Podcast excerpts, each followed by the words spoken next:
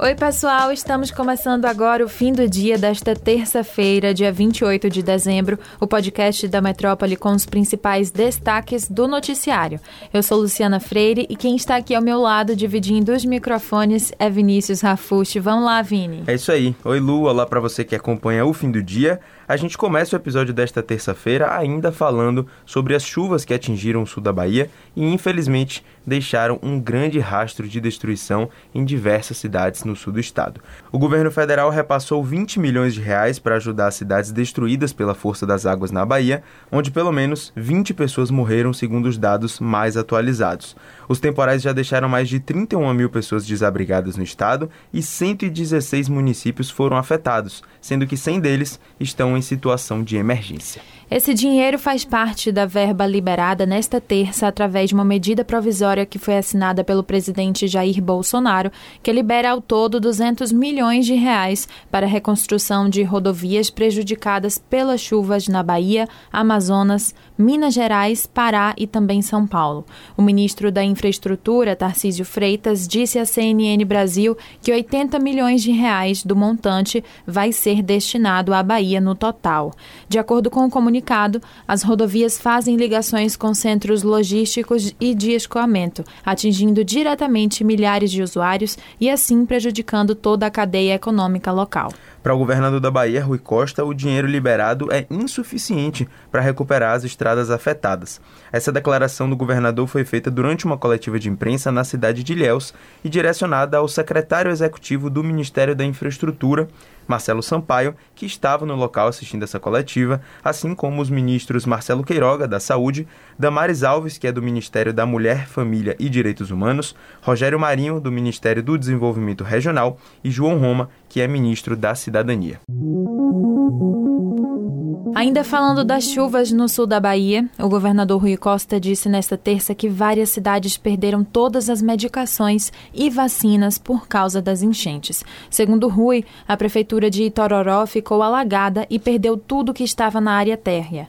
Além disso, um posto de saúde perdeu todas as vacinas. É muito complicada essa situação, ainda mais nesse momento, né, com gripe, pandemia de coronavírus, o governador disse que é uma preocupação neste momento repor o mais rápido possível os medicamentos, as vacinas e esses materiais para atenção médica. E a questão é bem séria mesmo, viu, Vini? Por causa das inundações, a cidade de Teixeira de Freitas, por exemplo, tem tido um aumento de casos de diarreia e viroses. O prefeito Marcelo Belitardo, que é do DEM, disse à CNN que os casos de virose não seriam Covid-19, já que as pessoas com sintomas estão sendo testadas testadas nos postos de saúde e os resultados, em sua maioria, são negativos. Pois é, Belitardo diz que a virose se trata de uma síndrome com sintomas gripais comuns e que tem deixado o sistema de saúde relativamente sobrecarregado. Mas olha, ele descartou a hipótese de que a cidade esteja passando por um surto de leptospirose, por exemplo, e ele considera, na verdade, que os casos estão aumentando por conta da contaminação da água.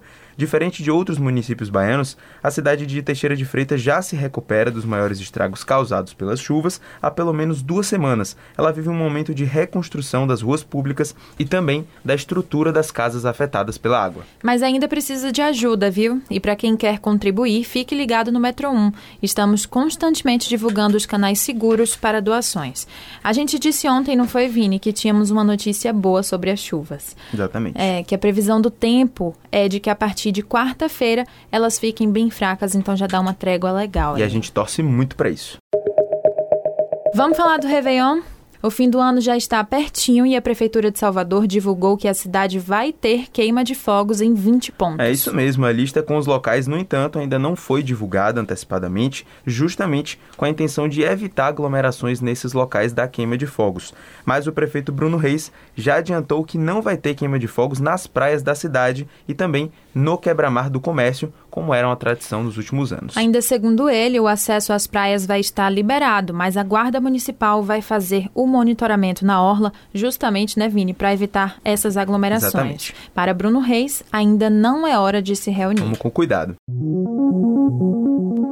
Olha, com essas chuvas e o surto de gripe, a gente deixou de falar sobre um tema que é importantíssimo e que a gente sempre trouxe aqui no fim do dia, que é a inflação e também as suas consequências. Os preços dos produtos em geral estão lá em cima, mas com relação à comida, a alta nos preços afeta a alimentação de mais de 40 milhões de pessoas aqui no Nordeste. Para aqueles com as menores rendas, essa alta tem se traduzido na impossibilidade de consumo de itens de primeira necessidade, que são os alimentos e também produtos de higiene. É, com a dificuldade em garantir a alimentação e o abastecimento do lar, a maior preocupação dos nordestinos com a inflação é o risco de que aconteçam novos aumentos nos produtos alimentícios. Essa estimativa de pessoas afetadas por conta desse aumento nos preços é fruto de uma pesquisa do Radar Febraban, que foi divulgada nesta terça-feira, dia 20 2028 e que é uma parceria entre o Instituto de Pesquisas Sociais, Políticas e Econômicas, o IPESP, e a Federação Brasileira de Bancos, o FEBRABAN. É, esse levantamento contou com a realização de 3 mil entrevistas entre os dias 19 a 27 de novembro, para que os dados fossem consolidados. Agora a gente finaliza o fim do dia desta terça falando sobre futebol. Pois é, a novela sobre a relação entre Paulo Carneiro e o Vitória parece estar chegando ali no último capítulo, seus momentos finais. Isso porque, na noite de segunda-feira, dia 27, o Conselho Deliberativo do clube aprovou, durante uma reunião extraordinária, o parecer conclusivo da comissão processante que acusa Paulo Carneiro de gestão temerária. Ele já tinha sido afastado da presidência do Vitória desde setembro desse ano e agora foi mais uma vez afastado do clube. A maioria esmagadora dos conselheiros votou a favor disso com 63 votos e, além disso, tiveram dois votos contra e nove votos foram de abstenção. A expectativa é que em até oito dias uma Assembleia Geral Extraordinária seja convocada e ela que pode confirmar a queda definitiva de Paulo Carneiro da presidência do Vitória. Essa Assembleia também vai analisar analisar o pedido de afastamento de Luiz Henrique, que é vice-presidente, que já está de licença.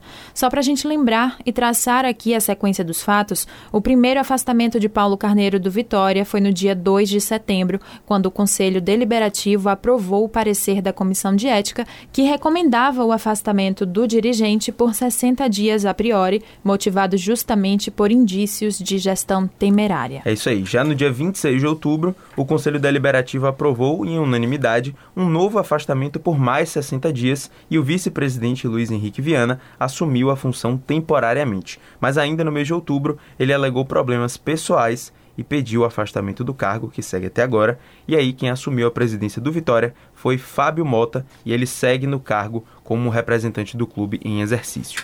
Para você ler os detalhes destas e de outras notícias que a gente trouxe aqui no fim do dia, você já sabe, acesse o portal metro1.com.br. Não deixe de conferir também as redes sociais do Grupo Metrópole e os cortes dos vídeos com as entrevistas estão lá no YouTube, youtube.com/portal metro1. A gente vai ficando por aqui. Um abraço e até a próxima. Isso aí. Não deixe também de no Spotify ativar as notificações para receber imediatamente um aviso quando sair um novo episódio. Valeu, Vini. Tchau, pessoal. Valeu. Até a próxima.